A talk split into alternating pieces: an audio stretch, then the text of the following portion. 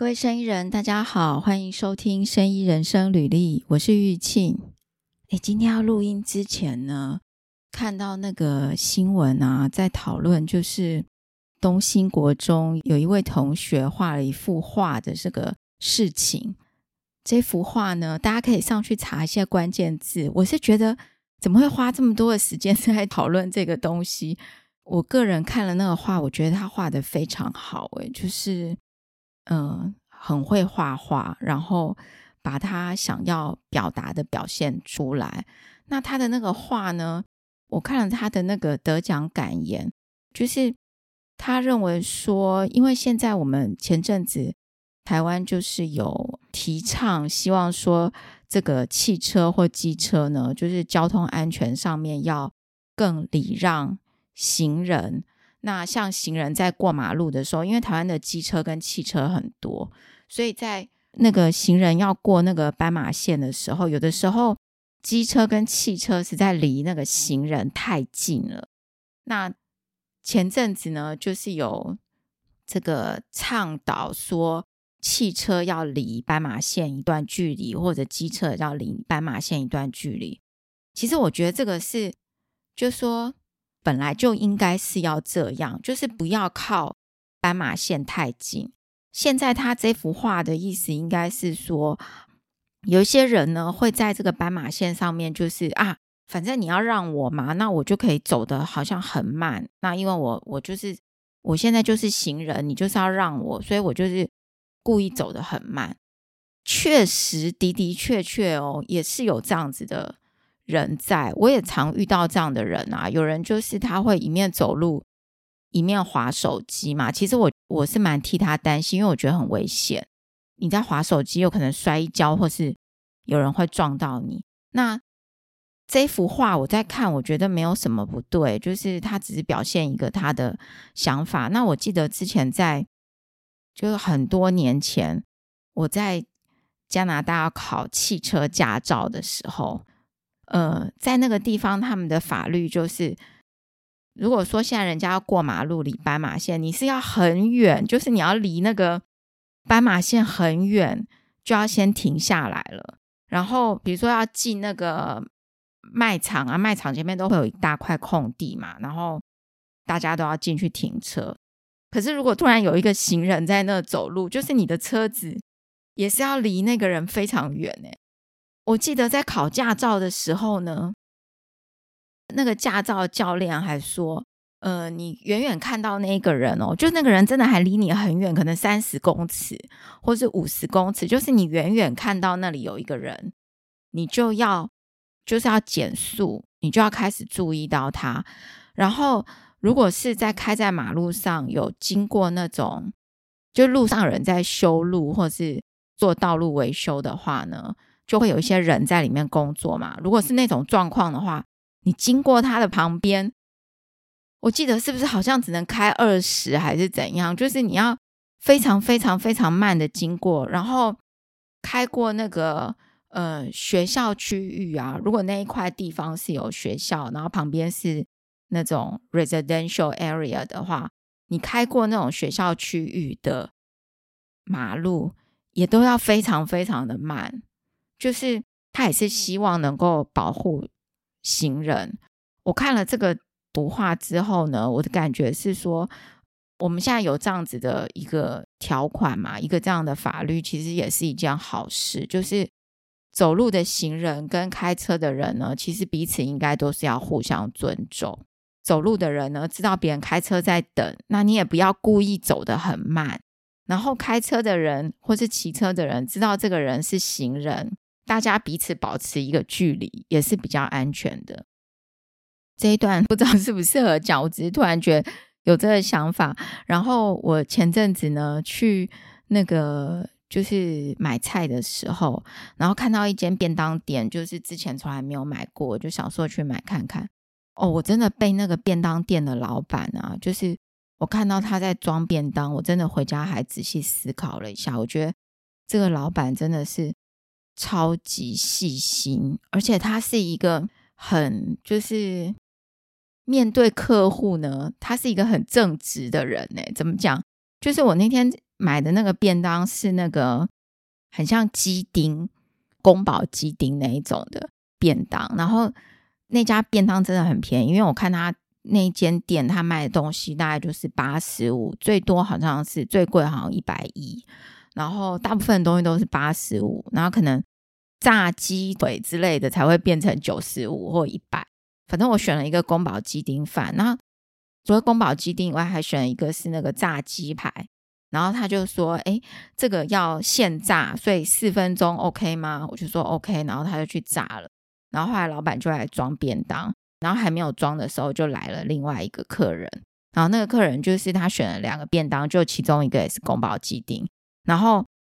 老板就说：“你等一下哦，我看这个宫保鸡丁还够不够。”然后我就看到他就开始数那个餐盘里面的那个宫保鸡丁的那个鸡丁的。肉还有几块，然后他就大概这样数一二三四五六七八，我是没有仔细看到他到底数多少。然后数完之后，他就跟那个后面来那位客人说，数完之后呢，少了一块，所以呢，你要不要我帮你拼一些其他的，就是比如说拼猪肉啊或者是什么的进来？然后那客人就说好。我看到这个举动，我看到他在数啊，然后这么认真的回答那个客人，我真的觉得。哇，这个老板真的很，就是他是一个很诚实在跟人家交易的人呢。即使只是宫保鸡丁的肉有几块，你知道那一块的大小大概就跟你的拇指可能比拇指稍微大一点点吧，就大概拇指这么大一块肉。就因为他觉得少了那一块肉，然后他就觉得 OK，那我这一份不能卖给你。呃，例如说，有人可能不会数啊，有的老板可能不会数，就是用汤匙挖一挖，诶，就刚好分成两份，然后一人一半嘛。然后或者是说，有的人可能觉得说，那不然就两个人都少一块，或者是说怎么样，就是分成两份就对了。就不是他真的是少那一块，他就真的就是实在诚实的告诉那一个客人。后来呢，我就看他装嘛，我们就选菜选选，然后装了之后。他装到袋子里的时候，好像有一点那个菜的汤汁弄到那个袋子的外面。诶，老板很认真哦，就马上拿了一块布把那个袋子上面的汤汁弄掉。然后我其实带回家吃之后，是觉得他这个便当还是蛮不错。当然，因为它就是价钱相对就是很便宜，然后里面也蛮干净。我想说，哇，这个老板这么认真，然后。我觉得大家也可以想一想，你是不是像他这样子的人？就是你会因为像这个宫保鸡丁这么小的一块肉呢，你会诚实的说出来，然后呃跟客人讲，还是你会就是不管剩多少，就是把它分成两份？因为我觉得这个老板，我在跟他即使只是买便当，我就发现，例如说他跟我讲他炸鸡排，他就是要炸四分钟，然后他在分这些菜什么，他就是很。让你觉得这这叫什么一丝不苟，而且他很诚实的说出来，就是在职场上可能有很多人，我们讲好听一点，就是他是一个很灵活的人，但是呢，如果你讲直接一点呢，就是很多人是不诚实的。我自己当然在职场上遇到很多不诚实的人，所以我那天买了这便当之后，我就想说，哇，真的是一个超级强烈的对比。然后今天要录之前呢，也在网络上看到那个唐奖的这个基金会呢，有发布了呃发布了一个影片，然后我有分享在生意人网摘的粉丝页哦。那这个影片呢，就是这个最新的这个诺贝尔生理或医学奖的得主 Katalin 呢，就是一段话就对了。就是你可以从他的那个话里面呢，感觉到他真的是一个很爱研究的人，他喜欢解决问题。因为他得奖了之后，他现在变成常常都在飞机上面，然后在交通工具上面到各个地方去领奖。这些活动呢，当然也占用了他做研究跟吸收新知的时间。我听他这样讲，我觉得他应该是那种他在做这种研究，他想到什么，他就赶快冲去实验室。去解决，去做一个实验。我在想说，哇，我们现在台湾在做研究的这些人，我们真的很需要这样子的人呢。就说现在这个世代有了这个，比如说 YouTube 啊，有这个自媒体啊，现在的人就是新的世代出来工作，就蛮多人想要就是成为 YouTuber，当然也很好，只是。想要成为科学家的人，然后真的对科学有热情的人，想要去做研究或者在业界呢研发什么样新的东西的人来，好像真的相对少很多。诶，如果我们在路上做一个街访，找这个二十岁左右的年轻人来问问他说，未来想要做什么样的工作，给他选说，诶，你要做工程师。做 YouTuber 还是说你要做这个叫什么科学家？要做什么职业？不知道那个选出来的比例会怎么样。不过现在的确是，就是如果去做这个 YouTuber，假设成功的话呢，的确是赚进来的钱应该比科学家 快很多。就是可能在很年轻的时候，二十五岁以前就可以致富了，然后。做科学家的话，可能不知道到五十岁，或者是嗯、快要退休了，可能六十岁或快要退休了，可能才做出一点自己稍微能够满意的成绩。Kathleen 的这个讲话呢，我感觉他真的是一个很喜欢做研究的人。那当然，真的也让人蛮羡慕，就是你能够找到一个，就像他这样，他能够做他自己想做的事情，然后得到。快乐的感觉，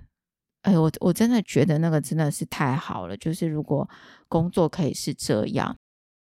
我记得呢，很多年前去，嗯、有一次机会去新加坡面试，那真的是大概十年以前的事情了。那时候我面试一个工作，然后这个是在这个新加坡大学里面的一个类似。就是研究员之类的工作，然后招募的这一个人是那个学校的一个老师，他就跟我讲呢，他说新加坡的政府有规定说，诶，你要找一个工作的话，你一定要公告这个职缺在网络上或是在哪一些单位，隔了多久之后，假设都没有新加坡人去应征或投履历的话，才可以用。就是外国人，那我当然是外国人嘛，所以我我就问他说：“那这个职缺呢？”他说：“诶，真的没有当地人来投履历哦，然后投履历过去的呢都是外国人，然后我就是其中一个外国人。我那时候就觉得很纳闷，为什么新加坡人没有去投这一个工作？后来我在那一次的面试里面，他有安排我跟其他的人面试，包括。接待我的那一个学校的老师，就是他是主要在找这个职缺的人，他自己都不是新加坡人。后来我去面试的那几个，可能总共有五个人吧，还是多少个人，我我忘记。但是那几个人里面呢，都不是新加坡人，他们都是好像美国人啊、欧洲人啊，或者是中国人啊等等的各个地方去的人，然后。这些人的工作通通在那个学校里面做研究工作，就是就是未来假设我去做那个工作的话，可能会跟我接触的人。我记得很妙的是，有一位先生吧，他好像是美国人的样子，自己主动跟我说，他说呢，他来新加坡之后，发现说新加坡的年轻人相对的比较喜欢去做。Business 的工作，例如说去做业务性质的工作，或者去做生意，真的成为一个商务人士，就是去做生意、学做生意的这种工作。大部分的年轻人，就是相对你要他来做科学的东西，他是很就是比较不喜欢的，所以才会导致呢，新加坡当地的这些科学类的工作。都是外国人在做，这个也是蛮妙的。就是因为新加坡其实，如果你去看它这个国家的发展哦，因为他们的地比较小，所以呢，在那么小的地方，当然你要做制造业、做重工业这些东西是没有那些地去盖那种工厂嘛，所以新加坡等于跳过了，就是他们没有这些制造的这种东西，或者是非常少，所以它的经济呢会更投资在一些不需要这么多地的地方，例如说像是数位资讯或是 business 贸易这些东西。或者，或是像像那种叫什么资讯科技这一类的东西，那也是很正常。但是如果年轻人都不喜欢做科学，然后想要去做经济，那也没有不好。只是说整个国家的经济架构呢，就是整个样貌就会不太一样。那台湾现在的状况是，我们看到的是大家都要去半导体业工作，因为半导体业。薪水比较高嘛，其实这个也是很现实的一个问题。但是半导体业也呈现一个东西，因为我自己也有同学或是我的朋友等等在半导体业上班，真的他们的薪水真的相对就是比较高，但是他就是要做那种，比如说那个叫做什么设备工程师这一类的，可能二十。四个小时，然后要轮班啊，然后要昂扣这种，那也有社会上也有另外一种声音说，这些设备工程师有需要，例如说念到硕士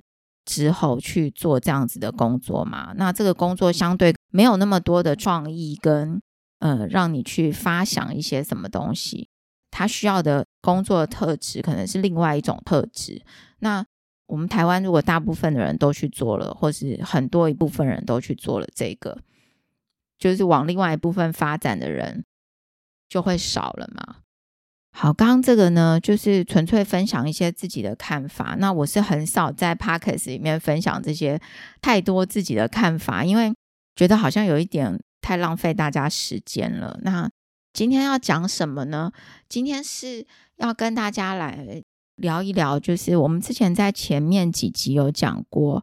technical SEO，然后也有讲过 international SEO 嘛。如果第一次听我们这个 podcast 的听众呢，你可以到前面几集去找一下。那 SEO 就是搜寻引擎最佳化。我今天想说呢，那来聊聊 local SEO 好了，就是。呃，什么叫 local SEO？就是搜寻引擎最佳化，是说我们把我们的网站，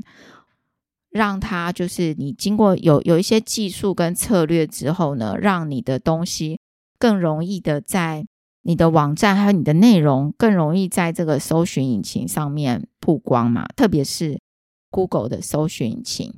今天要讲的 local SEO 呢，就是如果你的公司，例如说你要拓展业务的地方，假设就在某一个区域里面，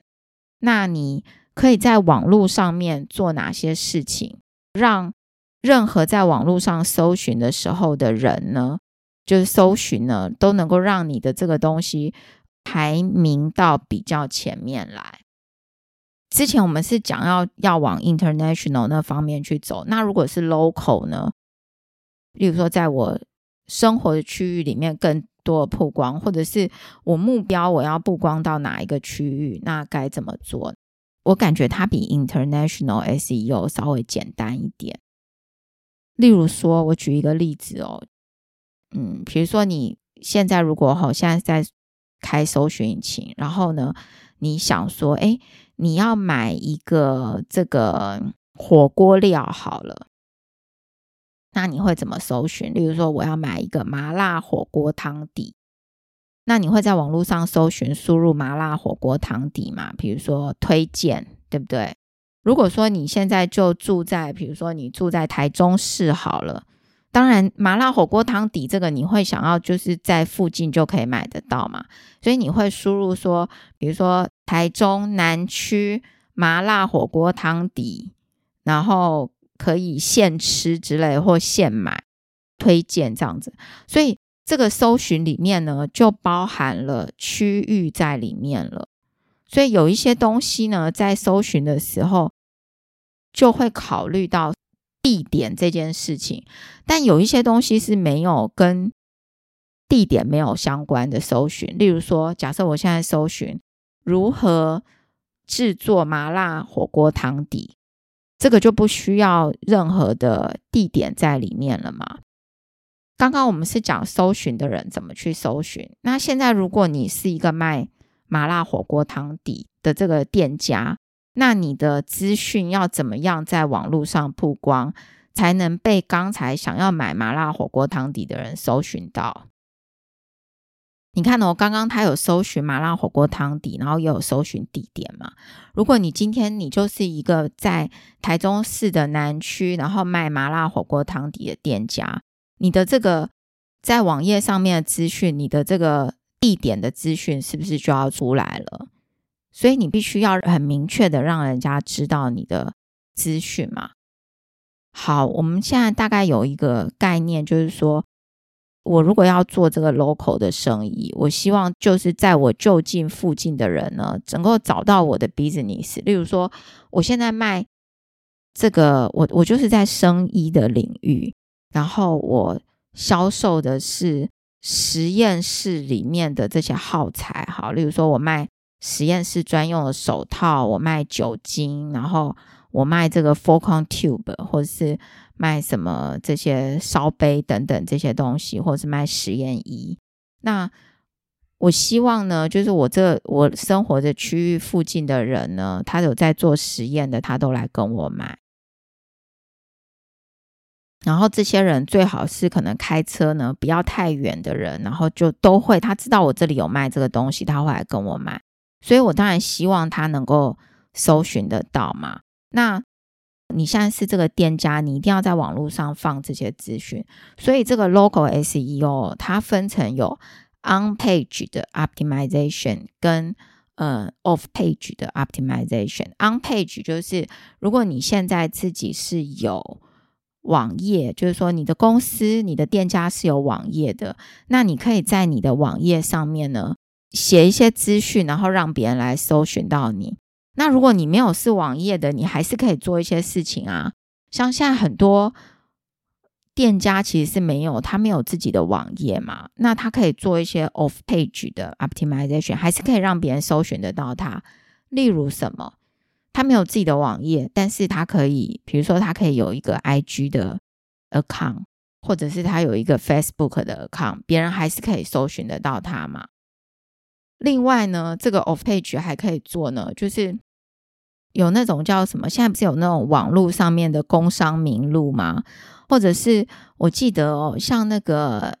有一些网站呢，他会把所有餐厅都放到他的网站里面去，然后你可以上去搜寻那一种网站呢。如果你没有自己的网页，你也可以想办法把你自己登录到那一种网站上面去。这个也是一个方法，就是你让你自己的资讯呢，尽量的在网网络上面曝光。虽然你没有自己的网站，你可以去 social media 建一个 page，那或者是去这种 citation。那另外就是像 Google，我们常常在查餐厅的时候会有那种 review 嘛，对不对？你也可以去那个 Google 上面建立一个这个，这个也都不需要有自己的网址。别人就可以来 review 你。我现在卖麻辣火锅，我在台中市的南区卖。我在 Google 上面建立了一个这样子的店家之后，别人会上去 review 我。那我等于也是在网络上面做曝光了嘛？所以这个都是 off page 的方法。如果是 on page 呢？on page 就是你的店家就等于说你你自己的公司就要有这样子的一个网页。然后这个网页的部分呢，又回到我们在前面 technical SEO 的时候有讲到，就是你网页的设计哦，不是只是设计的好看而已，其实里面背后是有很多技巧的。例如，我记得有讲到说是，例如说你网站的安全性，真的非常多的网站，我我在网络上看，真的很多公司的网站。都是暴露在危险之中的，就是他，例如说他后台登录的呃网址呢，都是整个暴露在那个网站上，然后呃暴露在那个网页上，然后没有做任何的安全性的防护。如果今天骇客写一个程式，一直丢 password，一直去去敲门，有可能真的很快就被骇进去。然后我们在 technical 呃 SEO 那边有讲到，例如说你的网页要能够第一个要能够，你网页做出来之后，呃，这边我们再稍微复习一下好了。我因为我我觉得我好像我怕我讲的就是二二六六的，然后大家听不懂。就是嗯、第一个呢，你的网页做出来之后，安全性当然这是一定要的。另外就是你的这个网页要能够在整个网络的世界里面被发现，所以它要是这个网络的爬虫呢，要能够来爬你的网页上的资讯，然后把这个资讯爬到之后放到一个超大超大资料库里面，然后呢，之后有人搜寻的时候，再按照它的演算法把你的东西丢出来。把你的网页丢出来，才会有我们现在去搜寻的时候会有排序的问题嘛。那当然，你的网页要能够被人家发现，现在一个很重要的就是你的网页一定要有连接。如果我今天是一个全新的网页，我的这个网址一定要在已经存在这个网络世界里面的某一个网页上面呢，要有一个连接能够连进来。因为网络的爬虫就是在爬这些连接，它可以到那一页之后，诶，发现你这个新的网页，然后连过来再来爬你的网页里面的内容。所以这个你的网页是不是能够被这个网络爬虫呢发现，就是一件很重要的事情。那连进来之后，当然你的网页的速度要够快。这个我们在前面 technical SEO 的时候有讲到，如果网页真的超慢的，真的是超级扣分呢。就是有的网页你点进去，像我那天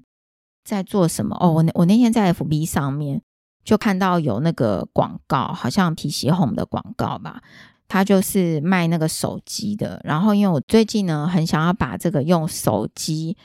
摄影这件事情学好，然后我还去报名了那个叫什么那个手机摄影的课程来上。上完之后呢，我就觉得我手机真的是，嗯、就是那个课程里面讲的一些功能，然后一些技巧，我的手机因为太旧了，就是没有办法发挥，就是我都找不到那些功能可以用。所以我那天在 FB 看到有那个 PC Home 的广告。想说，那那我点进去看这个手机好不好，还是怎么样？结果我点进去之后，真的是超久都没有出来，我不知道为什么，反正就很怪，可能是因为它从 FB 然后再连到那个 PC Home，就一直卡在那边。然后我就想说，天哪，这样子的话，这样子的一个网页，它的这个速度 loading 进来的速度这么慢的话，诶，这个在搜寻引擎上面其实是大扣分的，就是。以这个要做 SEO 搜寻引擎最佳化来讲，这件事情真的是大扣分呢。你的网页的速度如果太慢的话呢，就是这个演算法呢会认为你的这个网页就是它会把你排到比较后面去就对了。另外一个要注意的就是你的这个网页里面的结构，像我们有时候在搜寻的时候嘛，你比如说我们搜寻刚刚麻辣火锅汤底好了。你可能会在搜寻出来的页面看到，诶，某一家店有这个卖麻辣火锅，然后下面就会有一些小的项目，例如说产品价目，然后或是呃汤底种类，然后联络方式等等，有没有？它是呈现一个有架构的方式，用一个比较好的条理的方式来呈现这个网页的内容。那这个我们叫做 structure data，就是你的网页的东西呢，要一个比较好的呈现。那当然，这个也是跟你在做这个网页的时候的技巧有关哦。另外一个呢，很重要的就是也是会跟我们现在讨论的这个 local SEO 有关的，就是除了在桌机上面的荧幕显现以外，因为现在大家都用手机嘛，或者用平板。那你的网页有没有针对平板的这个荧幕大小，或者是手机的这个荧幕大小呢，去做设计？那如果没有，在搜寻引擎上面也是蛮扣分的一件事情。这个都跟就是 local SEO 有关哦，就是不管你是 international SEO 或是 local SEO，这个 technical SEO 都都是非常重要的。另外就是内容上面，像我们刚才以这个在台中市南区卖麻辣火锅这个例子来搜寻的话呢，如果我现在卖麻辣火锅的话，我当然很希望我的东西要被搜寻到嘛。但是这么多人在卖麻辣火锅，也就是可以直接讲说，这个网络的世界里面，你搜寻麻辣火锅，真的出麻辣火锅，真的出来的东西内容太多了。那我要怎么样让一个在住在台中市的人搜寻麻辣火锅的时候，我的汤底就要出来？所以。你的网页，你现在你的这个网页的内容就非常的重要嘛。这个时候你就必须要去研究一些关键字，研究一下你的内容。你的内容呢，呃，你如果要去就是再去攻麻辣火锅这几个字，哇，那可能很难。但是你是不是能够有其他的一些字，你可以去了解说，想要买麻辣火锅的这些人，他们会搜寻哪些东西？然后把那些字呢，想办法的用某些呈现方式，例如说文章、图片或什么，放到你的网页里面嘛，把它融合到你的网页里面。那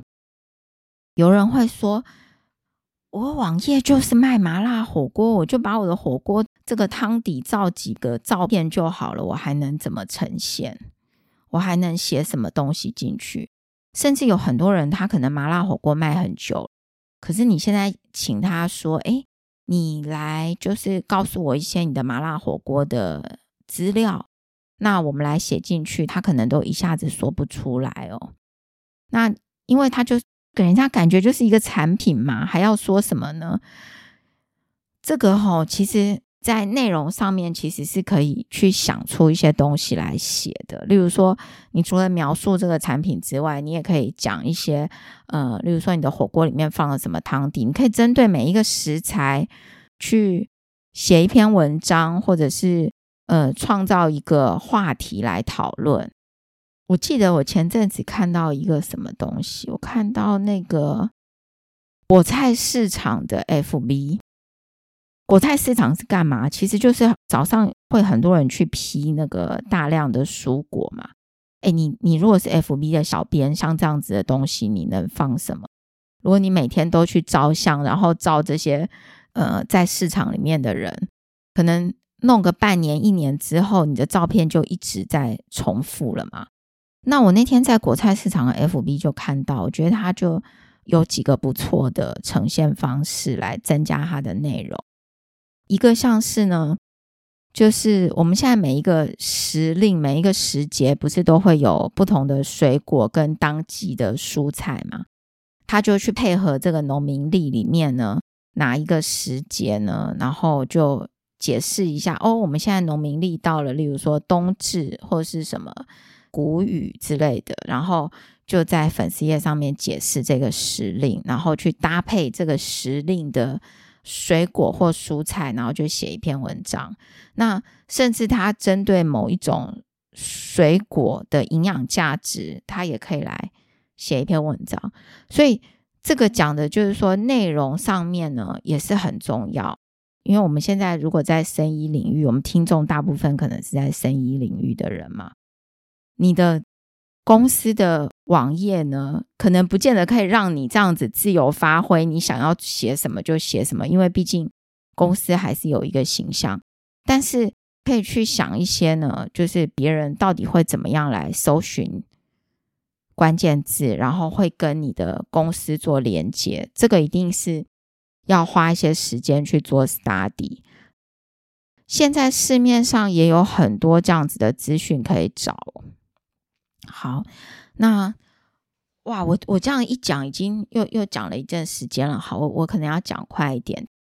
有一些很细节的东西，如果你今天听了之后，你觉得有兴趣想要知道的话呢，就欢迎呃留言来或者写信来。那我们可以来讨论。好，那接下来要讲另外一个，就是也是 on page，就是在你的网页上面可以做的事情，来改善你的 local SEO 的成效，就是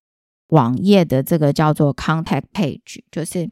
我们一般在网站上面不是都会有一个联系方式吗？最常看到的就是会有一个联络我们的这一个页面嘛。那这个页面呢，它其实很重要，就是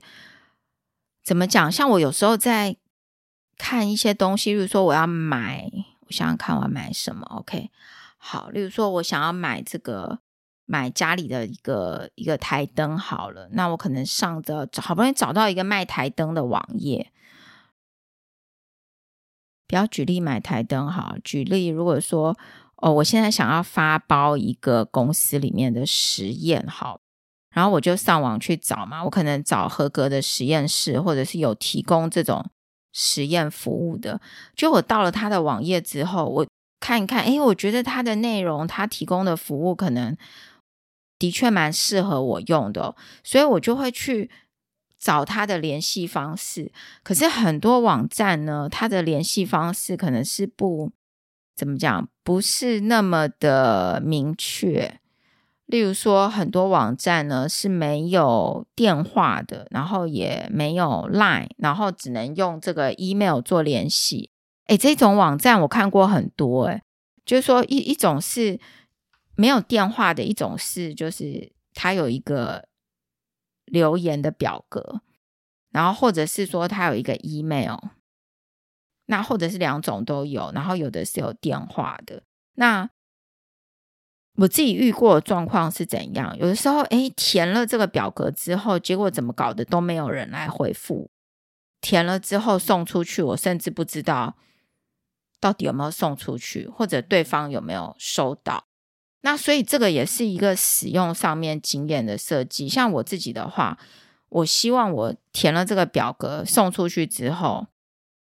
你会希望怎么样？你是不是会希望你送出去之后，他马上有一个 feedback 说，哦，我们收到你的，呃，就谢谢你送出这个讯息，然后呃，他可能叫我留 email 嘛，那我的 email 里面就收到一个确认信。这个是不是最好的？就是我们送出去之后，心里会觉得好像比较踏实，对不对？另外一个就是 email 的方式，有很多时候寄 email 其实是被丢到垃圾信箱，诶，这个时候我们就遗失了客户资讯了，对不对？所以 contact page 呢，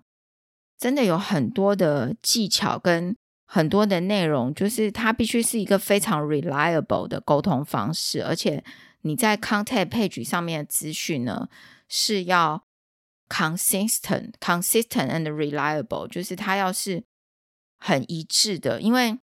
我自己在观察，有很多这种网页上面的资讯哦，可能同一间公司，你会上网查的时候，哎，发现他在例如说 FB 流的资讯，跟你到了一个什么公司名录里面去看，哇！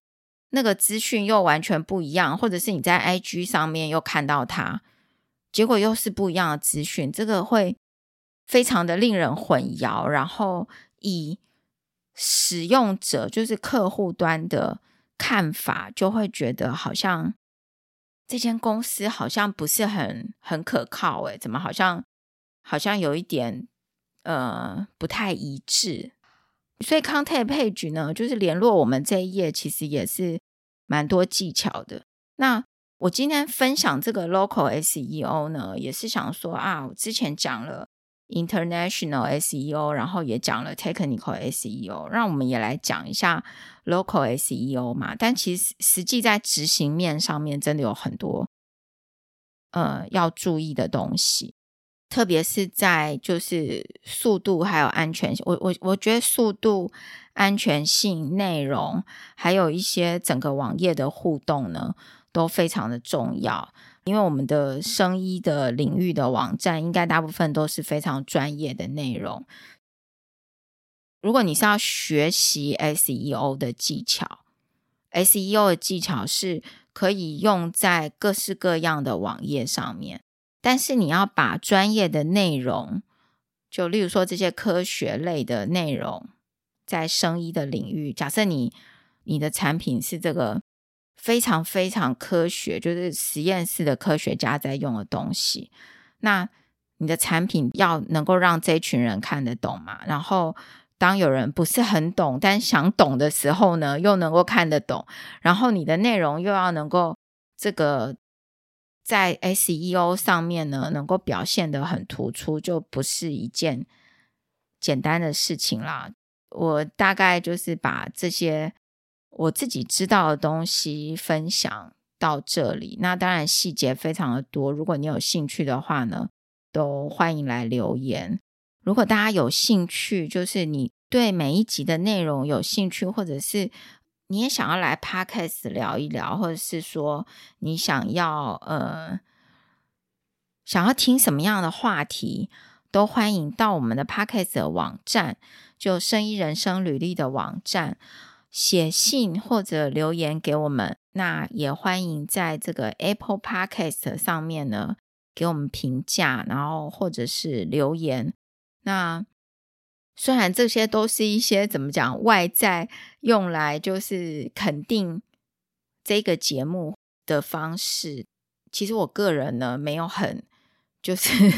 很在意这些东西。那像是有人会呃问说啊，你们这个 podcast 到底收听状况怎么样呢？其实我我说实在哦，就是我没有很在意，就是说。呃，一定要有很多人听这件事情，因为我一开始做这个 podcast 的时候，我就知道我们做生医领域的内容是不会有很多人听的。如果能够有一直有固定的人来听，就已经是一件非常就是令人觉得很开心的事情了，因为它不是一个大众的话题。如果今天我们要聊政治、聊新闻，或者是聊什么亲子关系，或是婆媳关系，或者是我看很多频道在聊这个心理学，那甚至你去聊历史的东西，这些都会有很多人听，因为它是一个比较大众化、共同的话题。但是我们今天来聊生医的东西，特别是我们生医人生履历呢，可能一直都会有很多。到现在为止，都还是有很多的这个其他的单位会不了解呢，会认为生意人网宅或者生意人生履历在聊的是跟这个医疗保健相关的题目。我自己也一直常常收到各式各样的新闻稿或是文章，那就是说希望说，哎，我们生意人网宅或生意人生履历可以刊登这些的文章。但是我们这个频道真的就是当初规划的时候，我我想做的内容就不是朝这个方向在做，就是我们不是做健康医疗的东西。我希望做的是在生医的产品开发跟研究技术上面的东西，所以我们才会聊的一些话题是，就是不是医疗保健类的话题。那。如果长期听我们的内容，应该也听得出来哦。就是，当然我自己对那些医疗保健的东西，真的我们也不是专家，所以我们也不会不太会去聊那一类的东西啦。那希望可以把这个内容呢，更着重在就是生医产品的开发，还有研究技术。生医这一类的东西，就包含了像生命科学。药品还有医疗器材。今天分享这个 Local SEO 呢，应该是各个呃领域都可以适用的。所以，如果你对今天的内容有兴趣，那觉得这个内容还能够帮助到你的话呢，欢迎给我们按赞或者留言。那如果有更多问题的话，也欢迎写信过来。那我们今天就聊到这里，谢谢大家收听。